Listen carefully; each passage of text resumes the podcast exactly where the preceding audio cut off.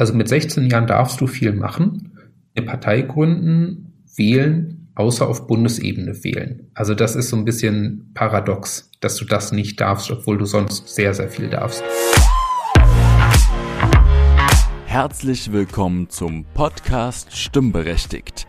In den nächsten zwei Folgen dreht sich hier alles um das Thema Wahlrecht ab 16. Gerade im Superwahljahr 2021 ein sehr spannendes Thema. Bevor wir jetzt hier gleich unseren ersten Gast begrüßen, schauen wir uns nochmal kurz die politischen Ebenen in Deutschland an. Bei den politischen Ebenen in Deutschland fangen wir mal von unten an. Es gibt da die kommunale Ebene. Das sind alle Städte, zum Beispiel Köln, Koblenz, Kassel. Dort gibt es dann auch immer einen Stadtrat. Darüber kommt die Landesebene, das ist zum Beispiel Rheinland-Pfalz, das Saarland, Bayern und dort gibt es dann auch immer einen Landtag. Und darüber kommt dann die Bundesebene. Und das ist dann ganz Deutschland und da gibt es den Bundestag. Und jetzt begrüßen wir direkt unseren ersten Gast, Pierre Prasun. Er ist Vorstand bei der Junge Presse e.V. und Politikwissenschaftler. Deswegen konnte er ganz viele Fragen zum Thema Wahlrecht ab 16 auf sachlicher Ebene beantworten. Hallo Pierre, schön, dass du bei uns bist. Hallo Ben. Und uns ein paar Fragen beantwortest. Wir fangen auch direkt an. Welche Berührungspunkte hast und hattest du selber mit dem Thema Wahlrecht ab 16? Zuerst vorweg, vielen Dank, dass ich hier sein darf. Äh, ich freue mich da sehr drauf. Ähm, und fange auch direkt mit der Antwort quasi deiner Frage an. Äh, meine Berührungspunkte fingen relativ früh an. Das war auch im Jugendalter, als ich, Gott, ich glaube schon mit zwölf habe ich irgendwie angefangen, mich für Politik zu interessieren und die ersten Zeitungen gelesen und äh, darüber zu diskutieren.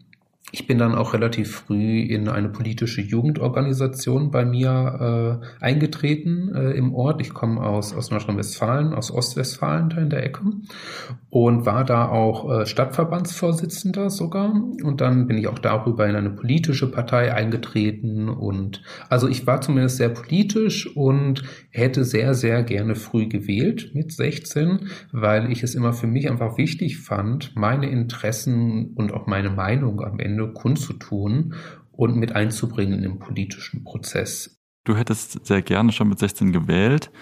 Jetzt ist natürlich die Frage, ähm, können 16-Jährige schon eine so entscheidende Wahl treffen und könnte das nicht vielleicht auch von Populisten ausgenutzt werden? Hm. Das ist natürlich, ist natürlich ganz grundsätzlich eine, eine gute Frage, wie ich finde. Äh, ich, ich glaube, um die zu beantworten, muss man sich, muss man sich anschauen, dass doch viele 16-Jährige oder grundsätzlich mit 16 Jahren du aktiver in der Gesellschaft wirst. Also einmal, was du überhaupt darfst in der Gesellschaft, sprich, du darfst Alkohol trinken, du darfst in Clubs gehen, zwar nur bis 12 Uhr nachts, aber du darfst rein. Ähm, du darfst irgendwie am Straßenverkehr teilnehmen und kannst da, wenn du Fehler machst, potenziell auch Menschen sogar äh, mit umbringen.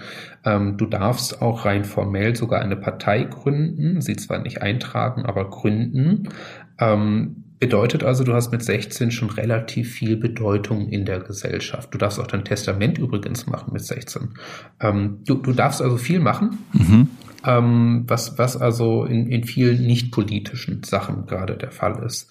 Wenn wir uns ein bisschen anschauen, was darfst du politisch machen mit 16, dann ist es in Deutschland so, dass du vier Bundesländer hast, äh, in dem du bei Landtagswahlen teilnehmen darfst und bei Kommunalwahlen. Also du darfst dort aktiv teilnehmen. Ähm, du hast sieben Bundesländer, wo du nur an Kommunalwahlen ähm, teilnehmen darfst. Das heißt, auch politisch ist da relativ viel möglich. Auch in, in, Europa, wenn du dir Malta oder Österreich anschaust, dann darfst du dort auf äh, quasi nationaler Ebene auch an Wahlen teilnehmen.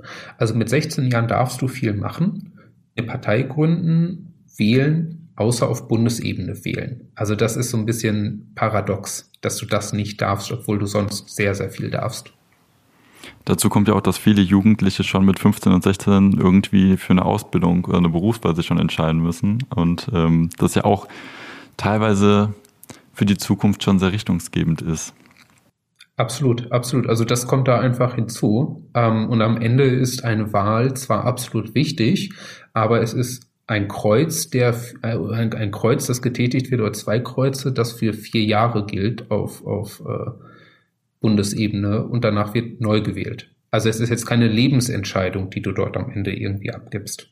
Jetzt ist aktuell die Wissenschaft ja sehr präsent in der Politik. Wie sieht es denn mit wissenschaftlichen Studien zum Thema Wahlrecht ab 16 aus? Ja, also ich, ich selber als, als Wissenschaftler, beziehungsweise ich habe ja Politikwissenschaft äh, studiert. Ich freue mich natürlich, wenn Wissenschaft äh, auch in den, in den Medien wahrgenommen wird und vernünftig wahrgenommen wird. Das ist natürlich bei Politikwissenschaft immer noch so ein bisschen selten. Ähm, aber ich freue mich natürlich, wenn jetzt irgendwie in der Pandemie Virologen zu Wort kommen. Ähm, wenn, wenn wir uns jetzt ein bisschen anschauen, was, was Jugendliche oder was das politische Verhalten von Jugendlichen in der Politikwissenschaft Wissenschaft ähm, bedeutet und wie es dort analysiert wird, dann ist das immer noch eine relativ große Blackbox, muss ich sagen. Was, was schade ist, weil es interessant ist. Ähm, dass es, es gibt Studien, die Jugendliche analysieren, also die, die regelmäßig Erhebungen durchführen mit Jugendlichen. Ähm, da gibt es die Shell-Jugendstudie oder da gibt es die Sinus-Studie. Die umfassen aber am Ende politisches Engagement immer nur zum Teil von Jugendlichen. Die fragen uns auch über das Familienbild, das Jugendliche haben und wie dort ihre Ideale sind. Ähm, dementsprechend gibt es immer noch relativ wenig Wissen über das politische Engagement von, von Jugendlichen. Mhm. Ähm, Anfang letzten Jahres ähm, hat die Otto Brenner Stiftung zusammen mit der FU Berlin eine Studie rausgebracht, ähm, die so ein bisschen untersucht hat, wie Jugendliche auf ähm, Landtagsebene sich politisch einbinden, engagieren, das hat dann relativ viel Licht wieder da reingebracht in diese Blackbox. Ist aber natürlich auch immer nur zum einen eine Momentaufnahme und zum anderen, weil zwei Bundesländer betrachtet wurden, auch natürlich immer nur eine Teilbetrachtung von irgendwie allen Jugendlichen in Deutschland. Das heißt, es, es bleibt immer noch, es sind immer noch sehr, sehr viele Fragezeichen dort, was das politische Engagement von Jugendlichen angeht. Um vielleicht jetzt noch mal ein bisschen tiefer auch reinzugehen, ähm, was würde sich denn an den Wahlergebnissen ändern, wenn schon jüngere Menschen wählen dürfen? Also könnte man da irgendwas absehen, was sich ändern könnte? Hm, genau, also es gibt natürlich ähm, Untersuchungen, die auch das so ein bisschen mit, äh, mit untersuchen und mit, mit Abfragen. Vieles leitet sich daraus ab, wie sich am Ende Erstwähler entscheiden und wie sie sich dann im Laufe des Alters anders entscheiden potenziell. Daraus lässt sich dann auch so ein bisschen natürlich so, so ein Wahltrend ableiten. Ähm, wenn, wenn wir fragen, wie politisch Jugendliche ticken oder wie Jugendliche politisch ticken, dann muss man auf der einen Seite sehen, dass ungefähr 41 Prozent im Moment angeben der Jugendlichen, dass sie politisch interessiert sind. Ähm, das ist, glaube ich, ein ganz guter Wert. Ähm, man, man sieht auch vor allem in der letzten Zeit, dass sich, glaube ich, Jugendliche stärker wieder gesellschaftlich engagieren. Also da war es vor zehn Jahren noch so ein bisschen anders. Heute sind Bewegungen wie Fridays for Future natürlich irgendwie in den Medien zu sehen und zeigen auch, dass junge Menschen sich engagieren, gesellschaftlich, politisch. Auf der anderen Seite zeigt aber auch sowas wie Fridays for Future, dass der Graben relativ breit ist in den Jugendlichen oder zwischen den Jugendlichen, die sich engagieren. Denn am Ende hängt die, die Teilhabe ähm, sehr stark davon ab, wie privilegiert ich bin. Also mein, mein Elternhaus, wie gut die ihre Bildung hatten oder auf welche Schule ich gehe. Je höher dort der Bildungsgrad ist, desto wahrscheinlicher ist es, dass ich mich politisch engagiere. Also das hängt da enorm von ab. Ähm, und Zweitens, auf der anderen Seite ähm, zeigt sich auch, dass Jugendliche sich von der Politik so ein bisschen alleingelassen fühlen. Ähm, also wenig gehört, ihre Interessen werden dort selten aufgenommen. Das, das ist so das, das Wesen des politischen Jugendlichen.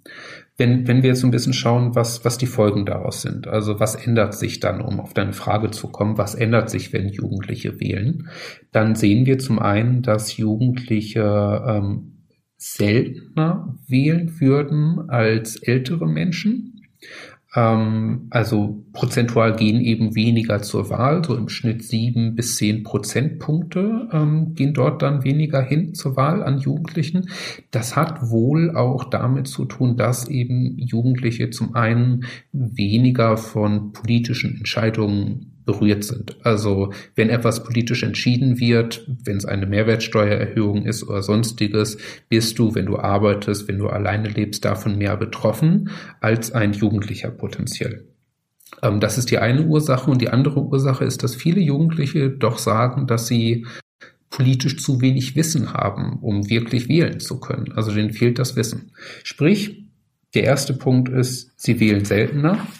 Der zweite Punkt ist, wenn Jugendliche wählen könnten, dann würden sie wahrscheinlich weniger konstant wählen. Also viele Jugendliche haben keine Parteibindung, die so eng ist wie ältere.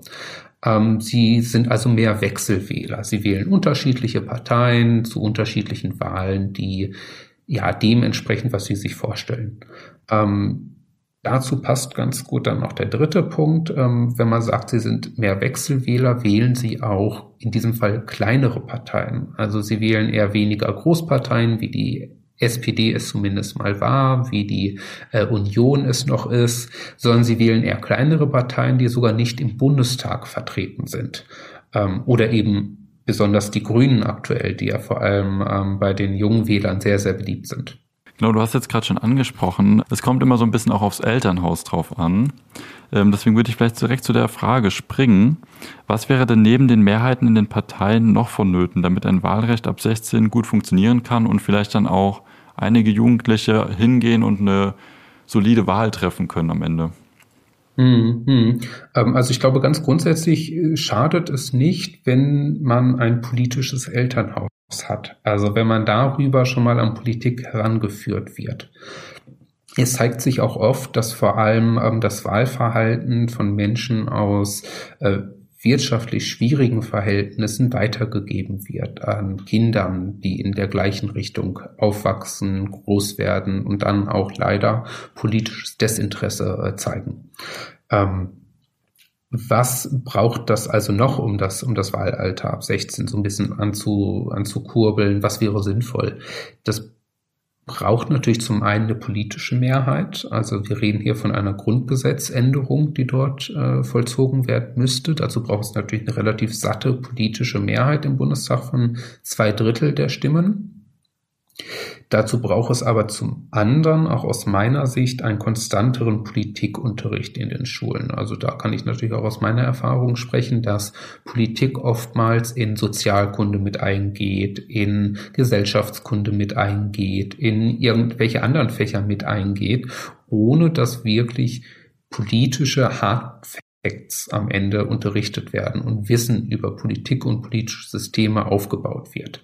Ähm, das bräuchte es natürlich viel, viel konsequenter in vielen Bundesländern.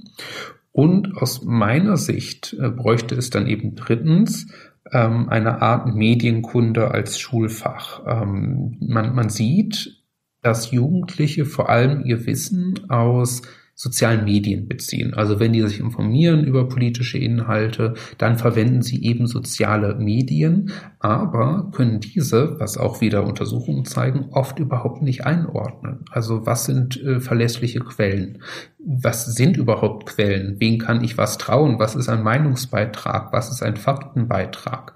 Ich bin ja ehrenamtlich tätig jetzt seit vielen Jahren für die junge Presse und dort auch im Vorstand und dort setze ich mich und setzen wir uns von der jungen Presse eben auch dafür ein, dass eben dieses Fach Medienkunde in äh, den Ländern angeboten wird, verpflichtend, sprich Wissen darüber äh, an die Hand gegeben wird, wie Quellen funktionieren, ähm, wie Medien einzuordnen sind äh, und wie dort auch Meinungen einzuordnen sind. Ich glaube, das ist ein enorm wichtiger Beitrag, um am Ende wirklich valide sagen zu können, ich habe Ahnung von Politik, ich möchte wählen und ich möchte mich einbringen. Und ich glaube, das fehlt wirklich. Das ist ein wichtiger Punkt, der vielen Jugendlichen fehlt, dieses Wissen darüber.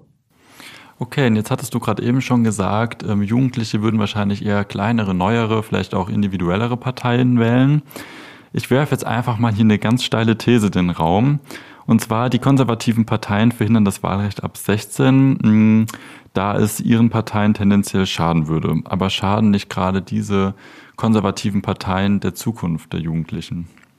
Ich würde dir auf deine steile These kurz mit einem Ja antworten wollen, ähm, um das dann etwas auszuführen. Also ja. grundsätzlich ist es natürlich so, dass, wenn man sich das anschaut, wer ist für ein Wahlrecht ab 16, wer ist dagegen, es doch deutlich wird, dass konservative, rechtspopulistische, rechtsextreme Parteien da eher gegen sind. Sprich, in Deutschland sind das äh, CDU, CSU oder eben auch die AfD, die wehren sich eben mit Händen und Füßen ähm, in der Regel gegen ein Wahlrecht ab 16.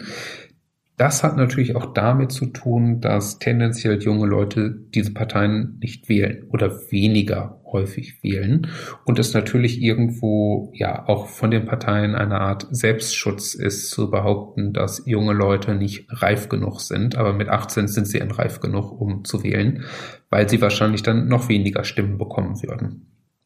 Ähm, die, die Folge daraus ist natürlich, dass junge Leute nicht wählen können, dass ihre Stimmen auch weniger wahrgenommen werden. Sprich, wenn ich nicht wählen kann, bieten natürlich die Parteien auch weniger Angebote an, äh, um mich anzusprechen, die dann eben zu wählen. Wenn ich also wählen dürfte, würden Parteien wie die SPD, die Grünen, die CDU, die FDP wahrscheinlich stärker auf die Gruppe eben zukommen ab 16 und dort auch extra Programme mit anbieten, um die halt abzuholen. Dementsprechend ist das natürlich schon wirklich, wirklich unfair aus Sicht von Jugendlichen, was ich absolut verstehen kann, dass sie nicht wählen dürfen. Das ist nicht fair aus meinen Augen. Okay, jetzt haben wir ähm, immer über Wahlrecht ab 16 gesprochen. Es gibt jetzt aber auch immer noch so vereinzelt Stimmen, die das Wahlrecht ab Null fordern. Dann könnte jeder wählen, wenn er Lust dazu hat oder sich in der Lage dazu sieht. Wäre dann nicht ein Wahlrecht ab Null irgendwie konsequenter? Natürlich wäre das Wahlalter ab Null konsequenter. Es gibt auch Organisationen, Jugendorganisationen, die das sogar fordern im politischen Diskurs.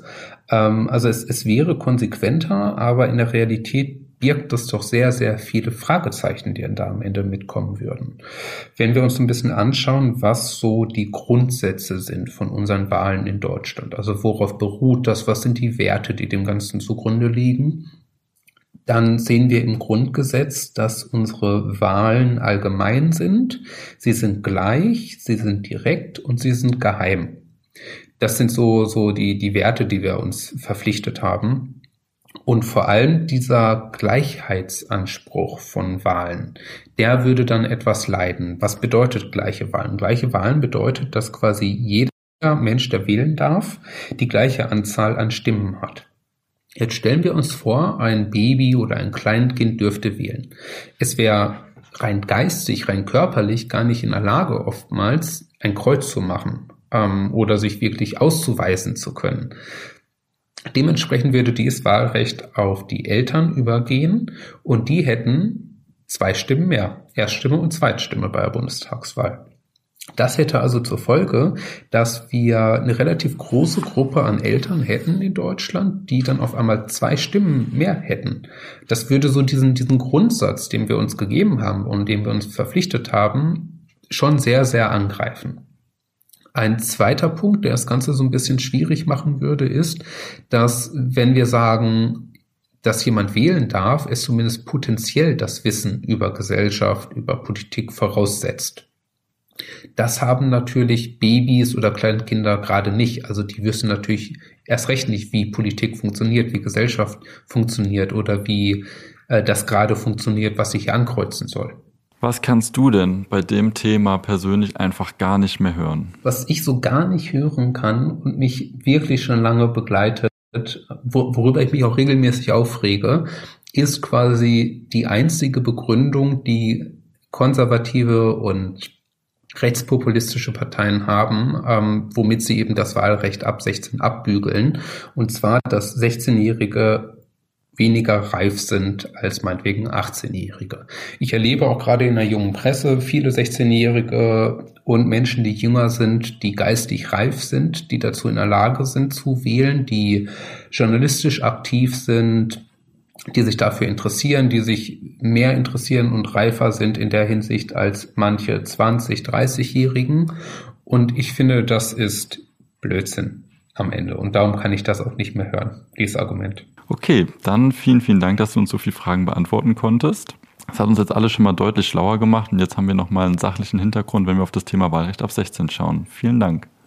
Ja, sehr gerne. Vielen Dank für die Einladung. Das war unsere erste Folge zum Thema Wahlrecht ab 16. Aus der Folge nehme ich schon einiges mit. Mit 16 wird man allgemein aktiver in der Gesellschaft. Man darf am Straßenverkehr teilnehmen, man trifft vielleicht schon die Berufswahl und dürfte eigentlich sogar eine Partei gründen. Auch viele Studien belegen, das Thema Wahlrecht ab 16 könnte auch viele positive Auswirkungen auf die Gesellschaft haben. Pierre hat die Studie von der Otto Brenner Stiftung angesprochen. Den Link dazu haben wir euch natürlich nochmal in die Show Notes gepackt. Spannend fand ich auch, dass jüngere Menschen tendenziell progressivere Parteien, also modernere Parteien wählen würden und kleinere Parteien. Das erklärt natürlich dann auch, warum CDU, CSU und die AfD gegen ein Wahlrecht ab 16 sind. In der nächsten Folge treffe ich mich mit der Gruppe Jugend wählt. Diese haben eine Petition gestartet zum Thema Wahlrecht ab 16. Sie können uns auch nochmal viele Fragen beantworten, gerade auch wie man eine Petition startet und wer sie so unterstützt hat. Die Folge kommt dann nächste Woche Freitag.